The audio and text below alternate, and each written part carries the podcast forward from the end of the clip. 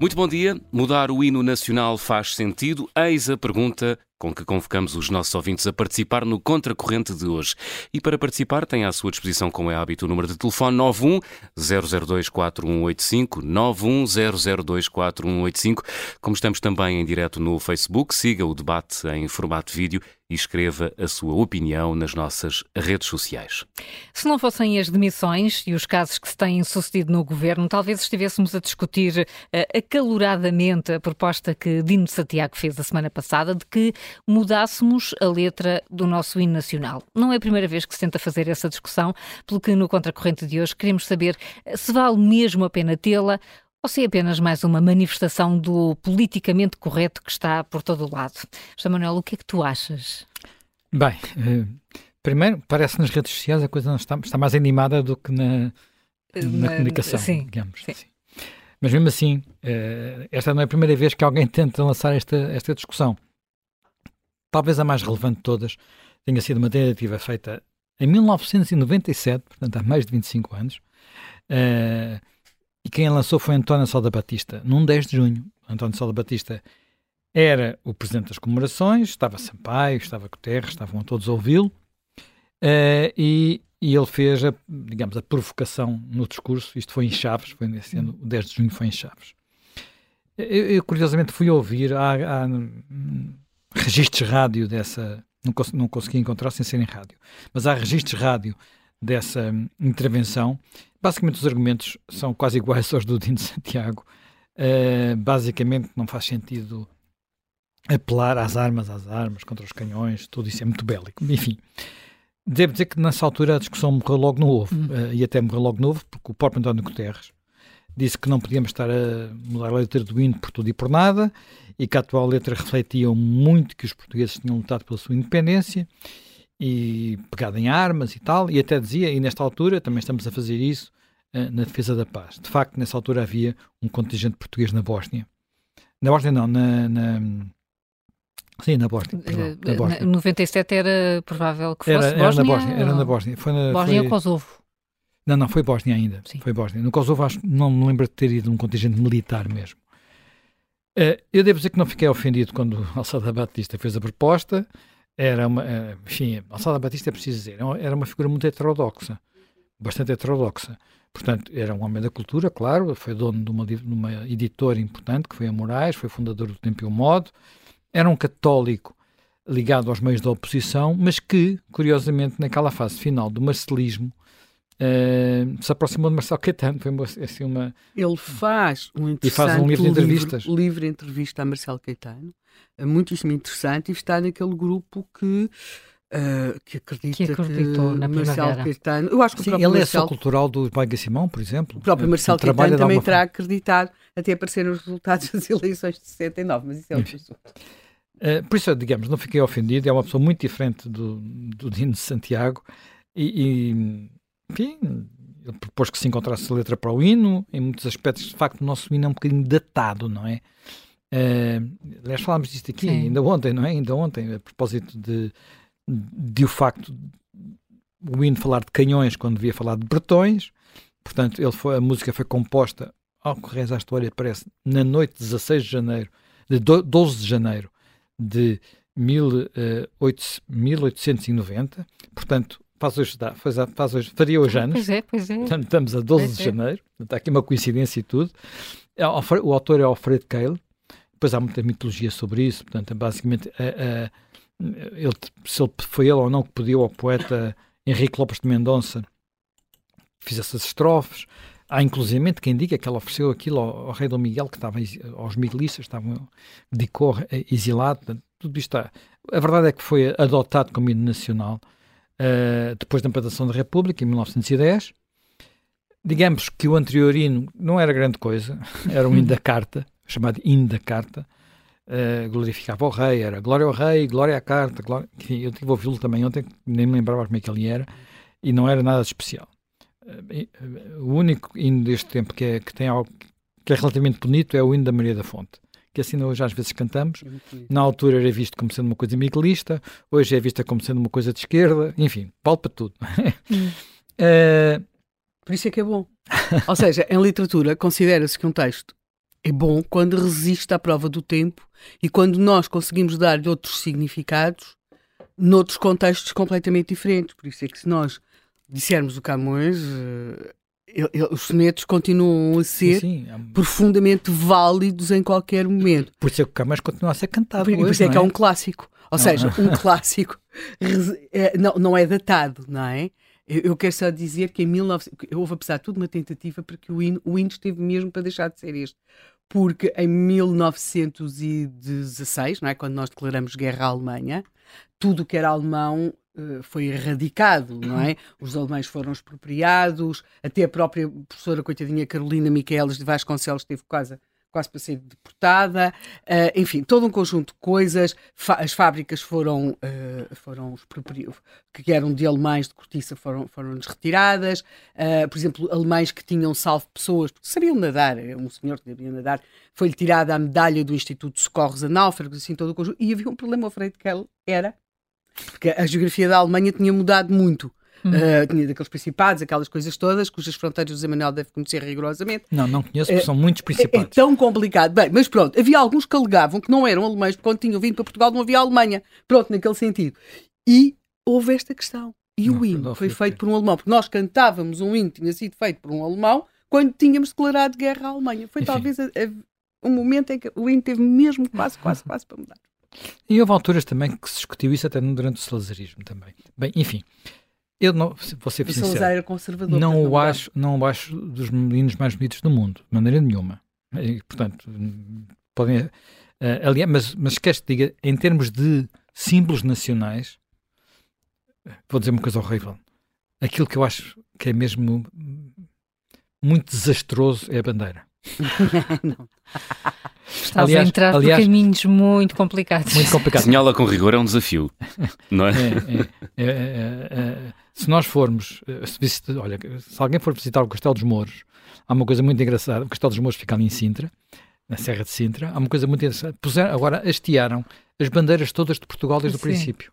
Portanto, nós podemos ir andando ali pelas muralhas e vamos passando de bandeira em bandeira e vemos que a maior parte delas são mais bonitas que a bandeira. E, senão, e, senão, e, para, não, para não dizer todas, não é? Aquele azul e branco era mais bonito sim, do que, é isso, todas elas eram uh, brancas e azuis. Brancas e azuis, que só, é, só com a República é que mudaram. Brancas e azuis. Aliás, ontem falámos aqui do iberismo. A bandeira sim. do iberismo era branca, azul, e, que era Portugal, e, que isto nasceu no século XIX, não é?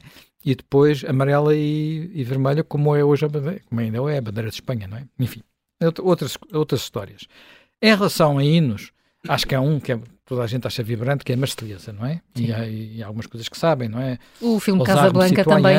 Formé, Vau Bataillon, Marchon, Marchon. Portanto, o que até dá a ideia que eu não vou cantar, não é? Atenção, eu não tento fazer essas, esses disparates. Eu dançar posso, mas cantar jamais. não dá. Olha, há um hino que eu gosto muito, devo dizer. Há pessoas que gostam muito do americano, do, do, do, do, do russo. Eu gosto muito da Zâmbia que aliás tem a música do da, do da África do Sul e tem uma letra bonita. Stang and Sing of Zambia, Proud and Free, Land of Work and Joy of Unity. Isto cantado, coisa Sim. que eu não me atrevo, é mesmo uh, bonito. Enfim.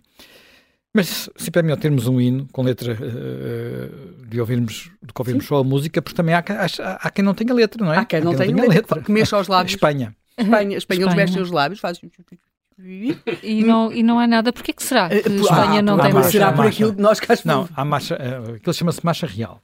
Devo dizer que vem desde o século XVIII, estive a ver porque é que não tinha letra, para ter a certeza, uh, e curiosamente nasceu sem letra oficial, apesar de ir do século XVIII.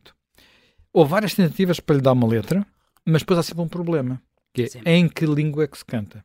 Pois. Porque é em castelhano, é em catalão, é em galego, é em basco e, portanto, o melhor é não cantar. Pronto. Aliás, no momento e não ter, eles... é não ter letra sequer, apesar de haver, eu até encontrei várias versões, propostas, várias versões. E, letra, eles, no momento em que há a assinatura do Tratado de Adesão, que assinou quando nós assinamos, não é? De adesão à então CEE, eles, coitados, também queriam que, eles têm depois aqueles arrebatamentos patrióticos, até mais fortes que toda a gente, não é? E, e acharam que o momento implicava solenidade, que a Espanha não entrava assim de qualquer maneira na União Europeia, aquilo tinha de ser em grande e em força. E os jornalistas começaram a cantar Astúrias, Pátria Querida. Quer dizer, os, os portugueses calados, calados, não é? Mas, mas eles lá. Mas, ah, isso é, sempre, é um bocado patético. Nos jogos da seleção espanhola, os, com qualquer outra seleção, todas cantam, cantam. Os, os, e as bancadas? E, as bancadas e ele e os espanhóis caladinhos, não é? É, uma é, coisa, é estranho, é estranho. É, é, muito, é muito estranho, mas enfim. Uh, o, o, no nosso caso, se queres que diga, não me incomoda que se escuta a letra do nosso hino num dia destes, é uma coisa que pode, pode acontecer. Uh, agora, o, neste ambiente que atualmente está, está na moda, uh, que é um ambiente que no fundo é recalcar o patriotismo, recalcar o, o orgulho nacional, uh, a opção é apontar o dedo a todas as, as culpas nacionais, olhar para, de forma negativa para tudo o que fizemos no passado, jogando sempre com os acusadores. Acho que neste ambiente, não. Portanto, uh, uh, aliás, este ambiente é um tema que já temos aqui discutido muitas vezes e acho que vale a pena voltar. De facto, nós não podemos, não podemos mesmo fazer uma coisa que é julgar o passado pelos critérios morais dos dias de hoje. Portanto, uh, quem diz julgar o passado diz também julgar o próprio hino, não é? Não, nós não podemos pretender também, que é uma coisa bastante extraordinária, que os descendentes de todos os que no, passado atuaram de uma forma que hoje consideramos condenável, mas na altura podia ser de acordo com a lei e até com mais cuidados do que a lei implicava. Portanto, uh, hoje em dia é, os seus descendentes têm que espiar os crimes dos tetravós, Sim, que é uma coisa que não faz sentido. Hum, eh, mas falas em espiar os crimes dos tetravós. Referes-te concretamente a quê? Olha, refiro-me, por exemplo, a um, a um, caso, aliás, a vários casos, mas a um caso que o historiador João Pedro Marques contou aqui no Observador. Ele contou isto a, a, na segunda-feira passada. O artigo chama-se uh, Que farão PS e PSD na era da, da, da, da expiação. Eu recomendo que leiam é só procurar nas páginas, na, na secção de opinião do, do Observador. Ora bem, o que é que ele conta lá? O que está em causa é a possibilidade do governo dos Barbados, nas Caraíbas, não é? aquela ilha das Caraíbas, eh, de uh, processar um senhor chamado Benedict Cumberbatch, que é um ator, um ator conhecido, não é? Vendo a cara, se procurar não ver a cara dele, eu devo dizer que não ia lá pelo nome, mas eu também não sou muito bom nisso. É um ator inglês, Curiosamente, um ator que já protagonizou filmes contra a escravatura, nomeadamente um foi ganhou inclusive alguns Oscars, que é o 12 anos uh, escravo. Ora bem, a possibilidade uh, é os Barbados processar todos os descendentes de famílias que possuíram plantações na ilha. Eles, neste momento, já estão a pressionar um deputado conservador e estão a pressioná-lo para que ele ceda gratuitamente uh, parte dos terrenos que herdou na, na, nos Barbados, sendo que se ele recusar fazer isso, portanto, se ele não ceder esta chantagem, uh, eles vão recorrer para um tribunal internacional, os Barbados, querem que uh, reparações de todos os descendentes, o termo é, parece, de brancos que tenham lucrado com o tráfico e a posse de escravos. E querem, e querem que todos os outros estados das, das Caraíbas sigam depois o seu exemplo. Portanto, agora, isto é, se isto for por diante, isto é uma caixa de Pandora, nunca mais acaba. Uh, eu acho que, basicamente, é assim: não faz sentido julgar hoje, pelos critérios de hoje, o que se passou há séculos. Independentemente de nós condenarmos imenso o que se passou há séculos, e não queremos repetir isso.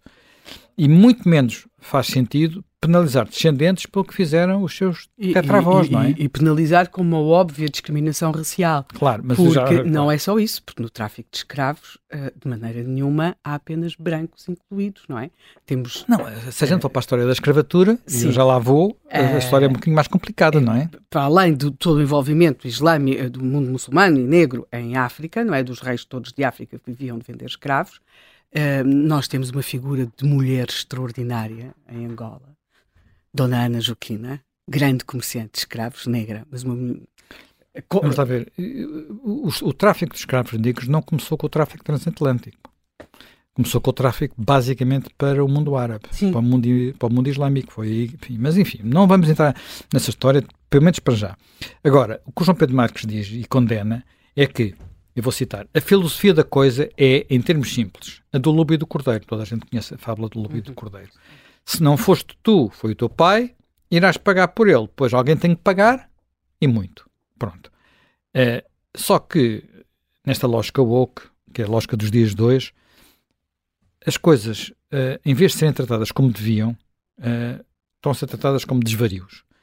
E, e, e, e que é, que é, como devia ser, era, aquilo é uma, uma, loucura, não, mas isto está a ser tratado como reivindicações sérias, reivindicações que devem, devem, devem ir por diante. Ora, eu acho que em alguns aspectos esta ideia da expiação eh, não é uma ideia moderna, é uma ideia medieval. Mas medieval em que sentido? Olha, a, a lógica da expiação era uma, foi uma lógica, durante muitos anos foi a lógica da guerra. Uhum. E da forma como as guerras acabavam. acabavam. Por exemplo, se uma cidade fosse cercada, uma cidade era cercada, se se rendesse, se não houvesse combates, em princípio, enfim, em princípio. havia, em princípio, às vezes não acontecia isso, não é? Porque a, a, a, população era poupada. Não estou a dizer que acontecesse sempre, mas havia um bocadinho esta, esse entendimento. Se a cidade resistisse, era certo e sabido que se o cerco triunfasse, uhum. a seguir havia um, dois, três, quatro, uma semana de tempo que era dado aos soldados para saquearem tudo.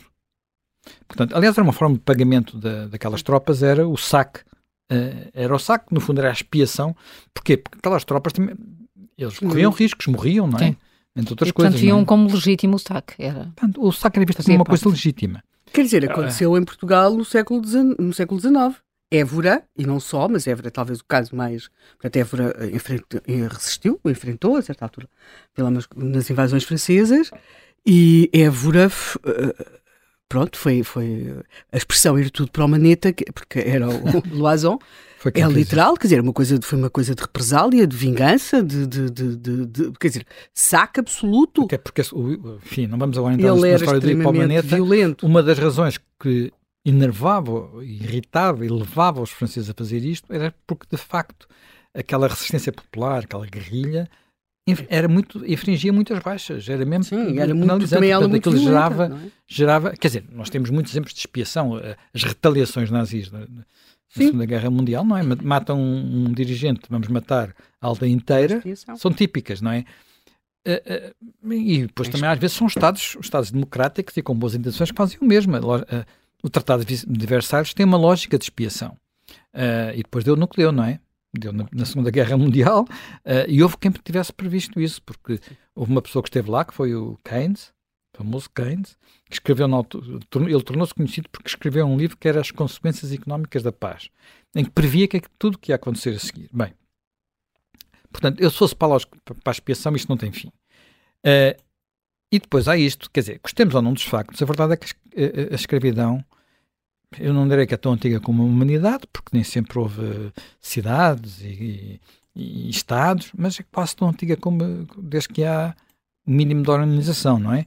Portanto, e, e aqueles que agora se quer que espiem os seus pecados, este aspecto é importante, e a Helena já falou dele, porque tem que ser brancos, não é?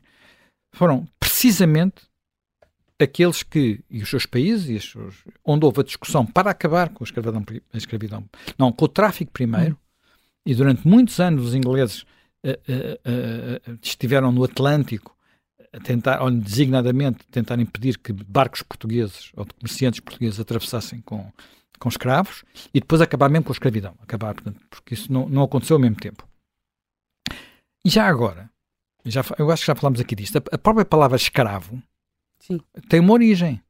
Quer dizer, escravo em português, slave em, em, em, inglês, tem uma origem. E essa origem não tem nada a ver com a África. Não tem nada a ver com a escravidão de africanos. Tem a ver com a escravidão de eslavos. Slave, uh, slaves. Portanto, uh, os eslavos eram os povos que viviam dos Balcãs para lá, não é? Portanto, Balcãs, uh, Ucrânia, Rússia, portanto, dos povos eslavos. E daí é que vem a palavra porquê? Porque durante séculos quem habitualmente escravizava estes, estes, estes povos eram os otomanos, que usavam aquela, faziam ali redes para, para ter, inclusivamente para os aréns, uh, para os aréns dos, do, dos sultões, para serem janízeros, janízeros, quero dizer, janízeros, que, são, que eram a tropa de elite uh, da, da, para serem eunucos, essas coisas todas. E, e, os imperadores romanos faziam o mesmo antes, também, curiosamente, na zona do, do, do, do uh, dos eslavos. Portanto, eu nunca mais acabaria com a história. Não é? Eu não sei qual é, é a dimensão que se dá isso hoje no, nos programas nas escolas, mas uma das coisas muito impressionantes para nós, pelo menos para mim quando andei na escola, era aquele momento em que Roma conquista a Grécia. Porque é uma civilização militarmente mais avançada e com uma organização militar extraordinária, mas que conquista uma civilização que culturalmente era superior porque era claramente superior. E que eles próprios depois reconhecem isso. E eles reconhecem isso. E, e, e, e nós buscar muito, é? tínhamos aulas e aulas e aulas sobre quando aqueles gregos, que eram mais cultos que os romanos, são escravizados e quer dizer, e, e, passam depois a ter um papel muito importante na organização das casas romanas e das famílias romanas e na educação dos filhos dos patrícios romanos. Mas, portanto, uh, isto, nós tínhamos uh, uh, aulas e aulas sobre isto, quer dizer, Sim, portanto... no princípio, quer dizer, em Atenas, Sim. está sempre a falar como a origem da democracia... As mulheres e os escravos. As mulheres e os escravos não tinham direito de voto. Pois está, claro. Não tinham direito de voto, não, tinham, não, podiam, não podiam entrar. E os escravos eram a maioria, então, havia mais escravos do que população livre. Pronto. Esse era uh, sempre o problema da revolta dos escravos. E já agora, e já agora por falar disso, uh, nem sempre, uh, digamos, nós temos uma ideia dos otomanos que eles eram particularmente violentos e eram, não eram gentis. e há histórias incríveis. Mas quem lutava contra os otomanos, nomeadamente alguns cristãos, também não eram, não é? Há agora uma série na Netflix que eu por acaso vi no fim de semana passado. Só recomendo a quem tiver o estômago forte. Porque é, é, uma, série, é uma série sobre a guerra entre o sultão Mehmed II, que foi quem conquistou Constantinopla, e um senhor que era o, o, o, rei da Valáquia. A Valáquia basicamente é, é, é quase o Roménia II, não é não conhecido, conhecido em boa parte com o Roménia II. O senhor chamado Vlad Drácula, e que é, e ficou para a história como Vlad, um empalador porque mandou empalar literalmente milhares de pessoas. Não eram apenas os inimigos, eram milhares de pessoas. Eu não vou descrever o que é que era empalar uma pessoa. Não, Portanto, não só vos digo que era bem, bem mais horroroso do que crucificá-la. Pois, então é melhor não ir por aí. Não. Estamos num, num programa, ainda é cedo, é antena aberta, não vamos não. por aí. Sim, fico-me por aqui, mas gostaria de chamar a atenção. Mas é foi que... praticado também note durante a Segunda Guerra Mundial, nomeadamente durante uma guerra de que eu e o Zé Manuel aqui falámos no outro dia, que é a Guerra Civil na, naquilo que, é, que é, depois é a União Soviética. Pois, não, o empalamento é uma coisa, enfim. Vamos ver o dicionário. Uh... No livro negro sobre o comunismo há uma fotografia numa página Eu nunca Pronto. consigo abri-la. O, o, o, portanto, agora a questão é, é, é importante. A agenda da expiação não é como podia ser, uma, digamos, uma agenda de reposição de direitos, uh, como se quer fazer querer. Quer dizer, é basicamente uma agenda ideológica que pretende, como a Helena disse, atribuir ao homem branco a origem de todos os maus do mundo. Não é só a, escravatura, é tudo. Ou, até se calhar não é bem só o homem branco, é o heteropatriarcado, heteropatriarcado branco, que é, que é culpado de tudo, não é? Nas últimas semanas eu, eu só eu retive, algumas notícias, eu gosto de fazer coleção dessas coisas, uh, só para tu ver onde é que vai, até onde é que isto vai. Por exemplo, descobri, lendo o Guardian, não é? Que é sempre bom para descobrir estas coisas, que praticar yoga Sim. é um ato de apropriação cultural. Portanto, o, o yoga teve origem ainda, de facto, e agora há ativistas que estão em campanha contra aquilo que eles chamam a indústria do yoga. Como é óbvio, quer dizer, quando a gente pilates, fala... Pilates que nos faz tão bem aos ossos. Portanto, como é, esta ideia da apropriação cultural uh, eu acho muito absurda, quer dizer, porque uh, nós às vezes tivemos aquela polémica com a Rita Pereira Sim. só porque ela fez umas trancinhas e disseram logo que ela tinha, não podia fazer aquelas trancinhas que era apropriação cultural, não era suficientemente escura para isso. Ora bem, o que é que nós valorizávamos antes? O que nós valorizávamos antes era um intercâmbio cultural, era o facto de povos que se diziam mais civilizados, inclusivamente adotarem uh, comportamentos, hábitos de outros povos e, portanto, haver troca, mistura, era isso que se valorizava. Quer dizer, eu agora pergunto, por exemplo, o Xi Jinping, que toda a gente vê vestido com fato e casaco e gravata, é, é apropriação cultural? Ou ele devia haver, andar com a túnica igual aos imperadores? Ou com aquele fato à mal que tinha aquela golazinha? Comer pizza ou hambúrgueres na África do Sul, pizza italiana, hambúrgueres com origem nos Estados Unidos, também é apropriação cultural, por esta lógica, não é? Pizza aqui? Ou, ou, então sushi, a gente vai aqui a um sushi em Alvalade, que há vários, também é apropriação cultural. Portanto, eh, isto não tem pés na cabeça, não é? Mas tem uma lógica, tem uma lógica. A lógica é uma lógica identitária, é, é, a lógica identitária é devido à humanidade em, em sempre opressores e oprimidos, portanto é essa lógica, e basicamente, em vez de pregar, pregar, quero dizer, a, a, a igualdade e a integração uhum. e a recuperação de direitos, não. Prega a expiação, pega, pega, prega a segregação. E tens falado muito disto aqui muitas vezes no Contracorrente. Sim, tenho falado disto, assim como tenho falado de uma outra coisa, está muito ligada a esta agenda, que é os atentados à liberdade de expressão e as derivas, por exemplo, na, na linguagem. Uh, por exemplo, agora quando vários ministros brasileiros tomaram posse, ou pelo menos andaram por lá, então aquilo era preciso sempre dizer todos, todas e todos. Com E, todos. Uh, quer dizer, isto, já, já falar todos e todas, para ser franco, em termos de língua portuguesa, de gramática de língua portuguesa, não faz sentido. Porque não faz sentido. Mas acrescentarmos todo, todos já não é uma questão de fazer sentido, é mesmo certo fanatismo, é tentar, através da língua, impor aquilo que é uma agenda política, política e cultural. Aliás, eles estavam a dizer isso e ouviram-se logo palmas. Uma das coisas, uma das pessoas que precisamente tem denunciado este tipo de deriva é um, um, um psicólogo super famoso, canadiano, Jordan Peterson, que ele começou a fazer uns vídeos, ninguém conhecia quem é que ele era, começou a fazer umas coisas que, politicamente incorretas, não é? E de repente começou a ter milhões de pessoas a segui-lo, de todas as idades, nomeadamente, sobretudo jovens. Eu não tenho que concordar com tudo o que o Jordan Peterson diz e não concordo, mas, uh, mas acho que ela, de certa forma, tem funcionado no Canadá, sobretudo, como uma voz de resistência ao, ao, que está a passar nesse país, onde, onde a, a, loucura às vezes parece ter ultrapassado todos os limites. Quer dizer, sabes o que é que agora lhe querem fazer? Não, o que é? querem expulsá-lo do Colégio de Psicologia do Ontário. Imagino que seja uma coisa parecida com uma ordem.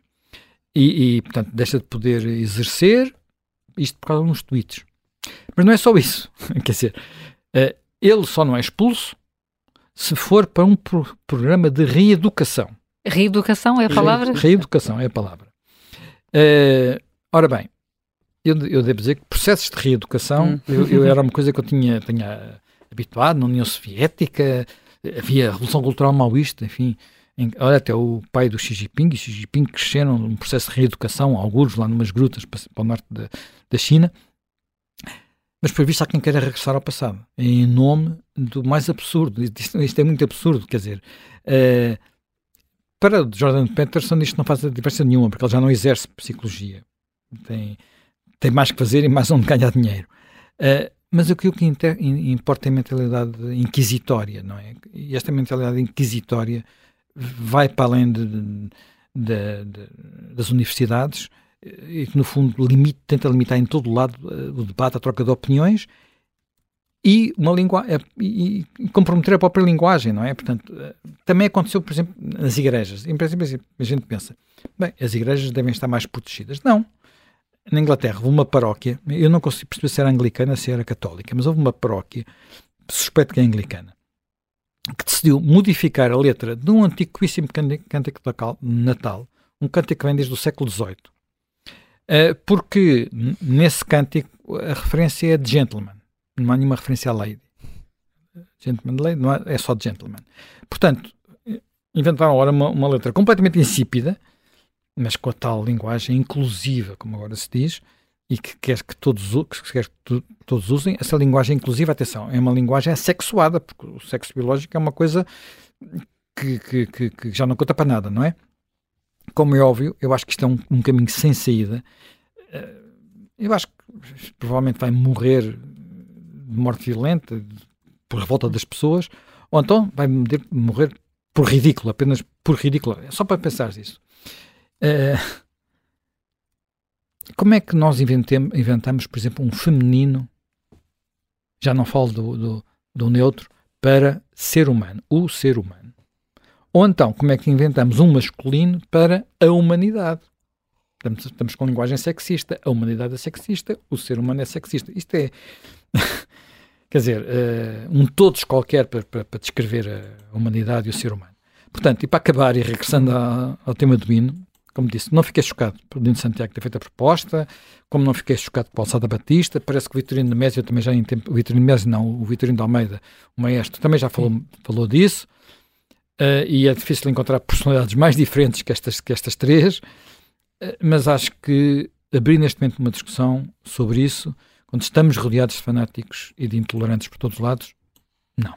Não, não. Vamos voltar por isso ao tema da, da, cultura do cancelamento no Contracorrente de hoje e foi muito fácil, calculo, José Manuel, teres recolhido estes, estes episódios. Ah, sim, é uma seleção, é uma seleção. É uma seleção, foi um best-of apenas, não é? Eh, e, e, isso, de facto, eh, encontra-se muito facilmente. Eh, a professora Patrícia Fernandes, na Escola de Economia e Gestão da Universidade do Minho e, e na Faculdade de Letras da Universidade do Porto, tem estudado muito estes fenómenos e também tem partilhado com os, com os leitores e com ouvintes do Observador alguns deles. Eh, professora Patrícia Fernandes, bom dia, obrigada por estar connosco aqui novamente. Bom dia, obrigada pelo convite. Eh, vamos partir aqui desta proposta de alteração do hino, falamos aqui de um, de um caso uh, português e, e, já percebemos até pelo, pelo resumo uh, que o José Manuel Fernandes nos fez que não é a primeira vez que é, que é sugerido. Uh, esta proposta é diferente das outras que vimos ou, ou é o facto de, de, estar a ser lançada neste ambiente que cria mais, mais reservas e, e, uma, e um maior empolamento nas redes sociais? Se não se importa, eu gostaria de começar por outro tema, só para uh, esclarecer a questão da apropriação cultural, que é, que, que é um assunto que, que, vocês já discutiram várias vezes no programa e que importa uh, ter em conta como é que o argumento é feito do outro lado. Porque o argumento, quando é feito uh, relativamente à apropriação cultural, parte do princípio de que há civilizações opressoras e, civilizações oprimidas. Hum. E por isso, o facto de civilizações oprimidas utilizarem hum, hum, elementos culturais das civilizações opressoras nunca pode ser apropriação cultural. A apropriação cultural só funciona ao, ao, contrário. E, portanto, somos sempre nós que fazemos e nunca, nunca funciona ao contrário. Por isso, quando respondemos a este tipo de argumento, ah, mas na China também se faz de certa forma, ou em África também se usa certa coisa, para, para uh, os proponentes destas ideias, isso não faz sentido, porque há sempre, eles partem sempre de uma lógica de poder, e essa lógica de poder significa que há um grupo opressor, há um grupo oprimido, e só o primeiro é que se apropria cultura, culturalmente dos segundos. é só uma notinha sim, que, sim. que, é importante fazer até para responder a certas. Estou-me a recordar de um texto de João Miguel Tavares em que ele se que quer apropriar de uma série de coisas, mas que no domínio desta discussão não funciona porque é um argumento que é recusado logo pelo outro lado. Agora sim, eu peço desculpa, mas sim, queria fazer esta. Era, era, é importante a ressalva, sim. Um, eu, eu, devo dizer, isso, assumir aqui a minha ignorância, eu não, eu não sei quem é, não sabia quem era este, este senhor, este artista, um, fiquei a saber até por uh, artigos de opinião sobre uma outra situação que lhe aconteceu há algum tempo, de um táxi, assim, uma história um bocadinho esquisita uh, e sempre interpretada na, na, na perspectiva do eu, um, e, e, por isso uh, não sei exatamente a partir de que no fundo, paradigma ideológico, teórico, é que esta proposta é colocada. Porque eh, o José Manuel Fernandes colocou as coisas de uma forma muito clara. Uh, nós não estamos presos a, a, a símbolos a, eternamente. as hipóteses de mudança são colocadas por vários pessoas do espectro político. Hum, é natural que os, uh, os símbolos dos países se alteram e sejam melhorados ou uh, sejam meramente alterados, sem haver essa ideia de melhoria. Até podemos pensar numa bandeira nacional mais bonita e que recupere o, o azul e, e, branco. Mas um, o, que, o, que, importa aqui perceber é qual é a justificação, qual é o ponto de partida de, desta proposta uh, do, deste artista. Se o objetivo é construir uma, no fundo, modificar um símbolo nacional para uh, manter uma imagem unida do país e que seja, no fundo, um símbolo uh, que permita unificar o projeto nacional, aí nada a opor. É uma, é uma, não sei exatamente que legitimidade e que preparação teórica é que ele tem para fazer essa proposta, mas é natural que ela seja discutida no espaço público. Pelo que percebi, ela está a ser discutida nas redes sociais. Eu, como não tenho, não, não tenho redes sociais, escapa-me um pouco essa, essa discussão. Mas se o objetivo é modificar os símbolos nacionais por forma a que eles reproduzam uma identidade específica ou uma nova forma de política identitária, aí é que é problemático. E é, no fundo, isso, essa sei que muitas vezes a minha abordagem é demasiado teórica, mas eu tento desconstruir os fundamentos filosóficos dessas propostas. E o que está aqui em cima da mesa é uma proposta política específica que entende que tudo aquilo que, é, que são os símbolos e as construções e a legislação e a organização do mundo ocidental provém de uma determinada visão identitária. E essa é a do homem branco, uh, para usar os termos técnicos, Sim. cis e heterossexual.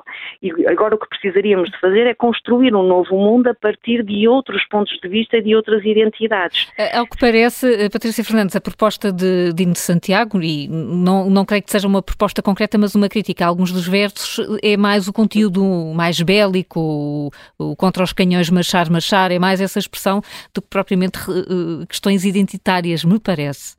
É, é porque. Isso também, fundo... também consegue englobar isto no mesmo, na, na mesma agenda? É, se é por aí? O, o que, o, que, o que isto significa, e, e, é o que estas, uh, mais uma vez, não sei se está presente uh, na proposta dele ou se ele parte dessa componente teórica, mas o que acontece nestas, uh, nestas ideologias woke é que consideram que é o homem branco que tem esta visão belicista sobre a sociedade e que, portanto, se nós tivermos políticas identitárias de outra natureza, podemos ter um mundo uh, mais pacífico, sem guerras e sem competição. É, é por isso que é identitário. É, é, muito nas feministas este argumento é mais evidente. Se uma mulher estivesse no poder, não haveria guerras. Nós ouvimos isso até em artigos da opinião do, do observador. Sim. Eh, se não fosse Putin, uh, uh, se fosse uma outra mulher, se fosse outra mulher e não Putin, não haveria invasão. Porquê? Porque esta ideia da guerra e do conflito e de às armas, às armas e os canhões são invenções do homem branco. É uma visão específica que o homem branco tem sobre como a sociedade deve ser organizada. E por isso, a partir de uma perspectiva identitária, se nós pensarmos nestes símbolos a partir de outras identidades, vamos ter outros símbolos mais pacíficos, com mais amor, que eu acho que era a mensagem que ele, ele estava a tentar passar, porque isso da guerra e da maldade é só da identidade masculina branca. É isto que caracteriza estes pensamentos identitários. Todos os defeitos são sempre dos homens brancos, os outros têm as suas virtudes, as mulheres têm outra, outra forma de ver a sociedade, os negros têm outra forma de ver a sociedade, que não é, que não corresponde a uma sociedade belicista, a uma sociedade violenta, opressora, etc, etc. Eu tenho uma dúvida daqui, Helena Matos, bom dia. Uh, bom dia. A, a, a, mim nada me espanta uh, naquilo que as pessoas podem pensar. Uh, e, e, portanto, isso, aliás, é sempre fascinante ver os, os, os, os locais espantosos, as ideias espantosas a que o pensamento humano tem a capacidade de chegar e nunca, nos, nunca deixará de me surpreender. O que já me surpreende é como é que as universidades, uh, em, em boa parte do mundo, tornaram aquilo que é o pensamento de algumas minorias e que têm toda a legitimidade de pensar essas coisas, pois também andou, houve gente que andou com taxas na cabeça por causa do, do, do, dos ovnis, também não, não, nada me surpreende. Agora, como é que isto se tornou de repente a, a norma? Ou seja, como é que de uhum. repente, e, e, falando de casos concretos, alguém que está numa universidade ou que está a fazer um 12 ano ou um 11 ano, se não uh, incluir em disciplinas como economia, ou história ou biologia, esses, eh, por assim dizer, aforismos, uh, têm o seu trabalho mandado para trás para ser corrigido. Sim, vamos ver, importa dizer que isso é sobretudo uma característica do mundo anglo-saxónico no, nos Estados Unidos, embora em Portugal embora às vezes Portugal, já se Embora em Portugal, eu estou a referir, eu referi-me a casos coisa. concretos daquilo que outrora se chamava o liceu, quer dizer, as pessoas estão a fazer um trabalho e depois de repente não inclui ali uma perspectiva de género, já não serve. Ah, sim, e, e, a questão do género é, é, é, particularmente importante na Academia Portuguesa.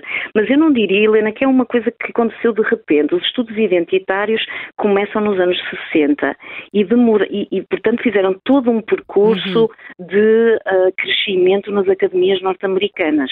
E, portanto, houve, houve, progressivas alterações em termos curriculares, a integração de novas disciplinas, de novas áreas do saber, e isso faz crescer Portanto, se nós abrimos um departamento novo Sim. e que queremos que esse departamento se dedique a questões de género, nós precisamos de estudantes que estudem aqueles temas.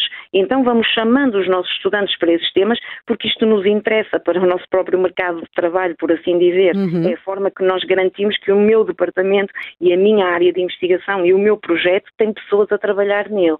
E, portanto, é importante passar essa mensagem aos estudantes para cativá-los para as nossas. E um departamento, para... se estiver dedicado a, a essas. Eh, ou se estiver incorporado na sua linguagem estas, estas questões, acaba por ter muito mais fa facilmente financiamentos neste momento do que, por é, exemplo, momento, uh, do que se uh, eu neste momento, se, se chegar com uma perspectiva uh, de, de, de género ou de, ou de, quaisquer referências, sei lá, identitárias de, de, de, de, cor, de pele de cada um, terei muito mais facilmente patrocínio para um, ou apoio para um projeto na, nas áreas da literatura do que se, por exemplo, eu quiser referir a influência, sei lá, do galaico ao português no, na, na, no, na redação dos textos do século XIII. Sim, sim porque está na moda, são temas que estão na moda. E depois, eh, pela experiência, posso falar pela, pela minha própria experiência, que já quando lecionei no mestrado de Ciência Política, sentia que se os estudantes partilhassem uma determinada identidade, nomeadamente se fossem mulheres, uhum. se sentiam eh, particularmente atraídas pelo feminismo e muitas vezes eu tinha que lhes dizer, aconselhar devo assumir a minha derrota, nunca consegui que concordassem comigo que se as mulheres se dedicassem na área da política apenas a questões do feminismo, que não tinham nada a dizer para o geral da sociedade, ficavam uhum. presas naquele nicho, mas, mas elas consideravam que fazia parte de uma certa obrigação moral da sua parte. De, de, as mulheres tentar... são sempre muito obedientes, dispostas a servir. Sim, talvez, mas não sei se era exatamente eh, dispostas a servir ou satisfeitas uh, com isso. Mas deixe-me só, Helena, porque a sua pergunta faz sentido, embora tenhamos que reconhecer uhum. esse crescimento e essa evolução desde os anos 60 na academia. Uhum o que eu tenho vindo também a tentar uh, clarificar é porque é que há este boom nos últimos 10, 12 anos.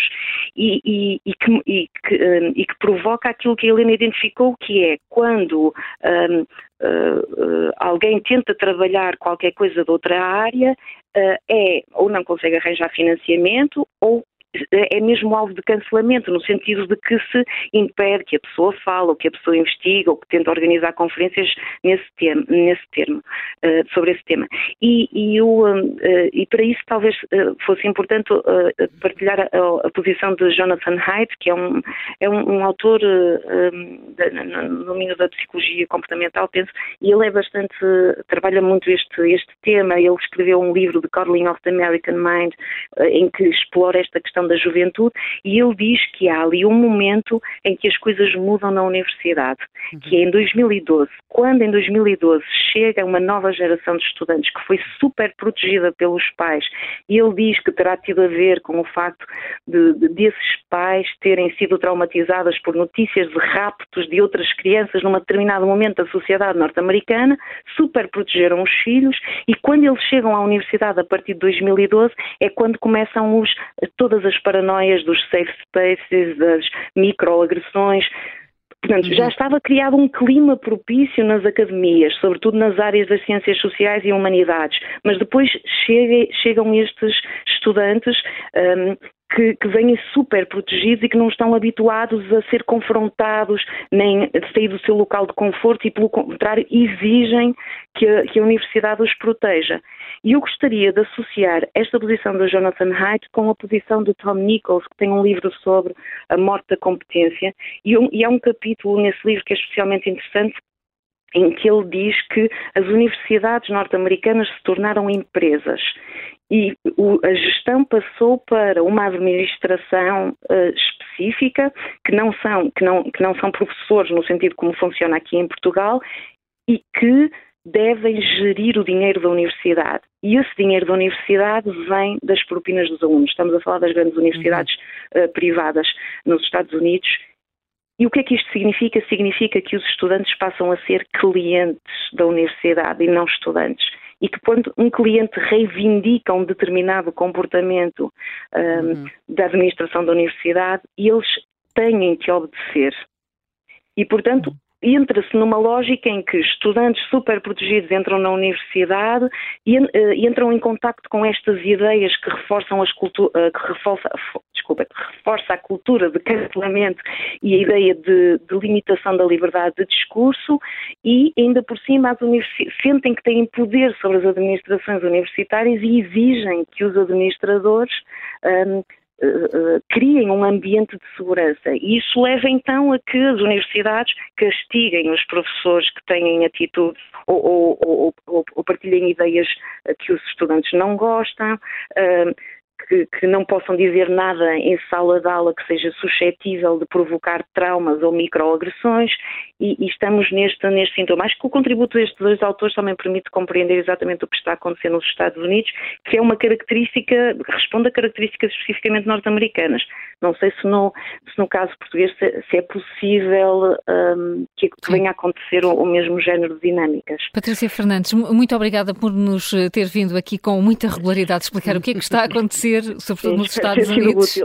Foi, com certeza. E o que nos ajuda também a antecipar o que poderá acontecer eh, aqui deste, deste lado do Atlântico. Muito bom dia, obrigada. Temos vários ouvintes em linha. Pois Carla. temos, pois temos. E vamos chamar só o primeiro, porque já aguarda algum tempo para poder entrar, antes de ouvirmos a opinião da Helena Matos. O Mário Ferreira está eh, em Lisboa, é empresário. Bom dia, Mário Ferreira. Bom dia. Bom dia. Eh, eu, eu estive a ouvir atentamente a intervenção da, da senhora que falou antes, que realmente depois a conversa derivou para, para assuntos que já não têm propriamente a ver com a letra do, do, do hino e com a questão levantada pelo hino de Santiago. Eu liguei mais propriamente para falar da questão do hino. Claro, e é o pretexto da, da, deste, deste contracorrente. Exatamente. Eu acho, francamente, que isto é uma conversa, pronto, desculpe-me termo, fútil, porque realmente nós temos que interpretar as letras do, dos hinos, porque não é só o nosso. Se, se formos analisar as letras de uma série de hinos de outros países, acontece o mesmo de forma figurativa. Ou seja, com certeza que quando, se, quando nós estamos a cantar o hino e dizemos às armas, às armas, contra os canhões marchar, marchar, não estamos a querer pegar em armas e, e, e de, contra canhões que estão a mandar balas contra nós. Quer dizer, isto é completamente ridículo, não é? E penso que não faz mal nenhum às criancinhas, nem aos adultos, nem a quem quer que seja, uh, cantar isto, porque essas, essas criancinhas estão em casa a jogar jogos na Playstation onde há violência e sangue e assaltam carros e, sei lá, fazem coisas piores ainda e, eu digo Santiago, não sei se tem alguém lá em casa a fazer isto, mas há milhões de pessoas que têm, não se preocupam nada com isso. Portanto, isto, isto, realmente é um assunto que não, não, tem, não tem, para mim, não tem qualquer tipo de base. Está a ser discutido, pronto, por um lado eu percebo, por outro está-se a empolar um bocadinho demais a questão, mas eu quis participar também, e isso, isso é, é prova de que realmente funciona. E já agora, e agora vou ser um bocadinho irónico, eu gostava de, de recordar ao Sr. Dino Santiago que o senhor, na sua livre na sua livre decisão, portanto, ele tomou essa decisão livremente, foi, foi, participou numa festa de um partido, que foi a festa do Avante, uh, e até podemos encaixar esta letra naquilo que, que, o partido defende. Ou seja, o partido defende um país opressor, que foi no caso a, a Rússia de Putin, que invadiu um Estado soberano, e obrigou os ucranianos a, a dizerem se calhar às armas, às armas contra os canhões marchar, marchar. Aí sim, aí realmente passou-se essa realidade, mas isso não incomodou nada o senhor Dino de Santiago, que até se orgulhou de ter ido cantar ao Avante, e, e, e, a partir daí foi requisitado por tudo, por tudo o que aparece na comunicação social, desde o Expresso às televisões. Portanto, é um bocadinho na onda daquilo que falámos há pouco. Se nós estamos no lado correto da coisa, temos divulgação, temos, temos palco, temos teatro, temos tudo. Se estamos no lado errado, uh, epá, aí temos, temos, ter, temos que ter cuidado com o que dizemos e, aliás, quando estamos a analisar, como eu estou a fazer livremente, aquilo que o Dino Santiago disse, eu faço sabendo que eh, isto não está de acordo com os trâmites uh, desta nova ordem. Mas ainda bem que vivo num país livre, num, numa rádio livre, e que me permite dizer este tipo de coisas. Muito bom dia e obrigado. Muito obrigada a nós, eh, Mário Ferreira, e obrigada pelo, pelo tempo de espera aqui, que, que aqui teve este nosso ouvinte Helena Matos a falar que, no fundo, esta discussão é até fútil, não faz muito sentido. Vale a pena tê-la ou não, na tua, não, na tua vale opinião? Vale a pena tê-la na medida em que ela está colocada, não é? Um, eu depois que estava só com uma adenda de lembrar ao Dino de Santiago, eu partilho com ele o problema de ser rejeitada por taxistas.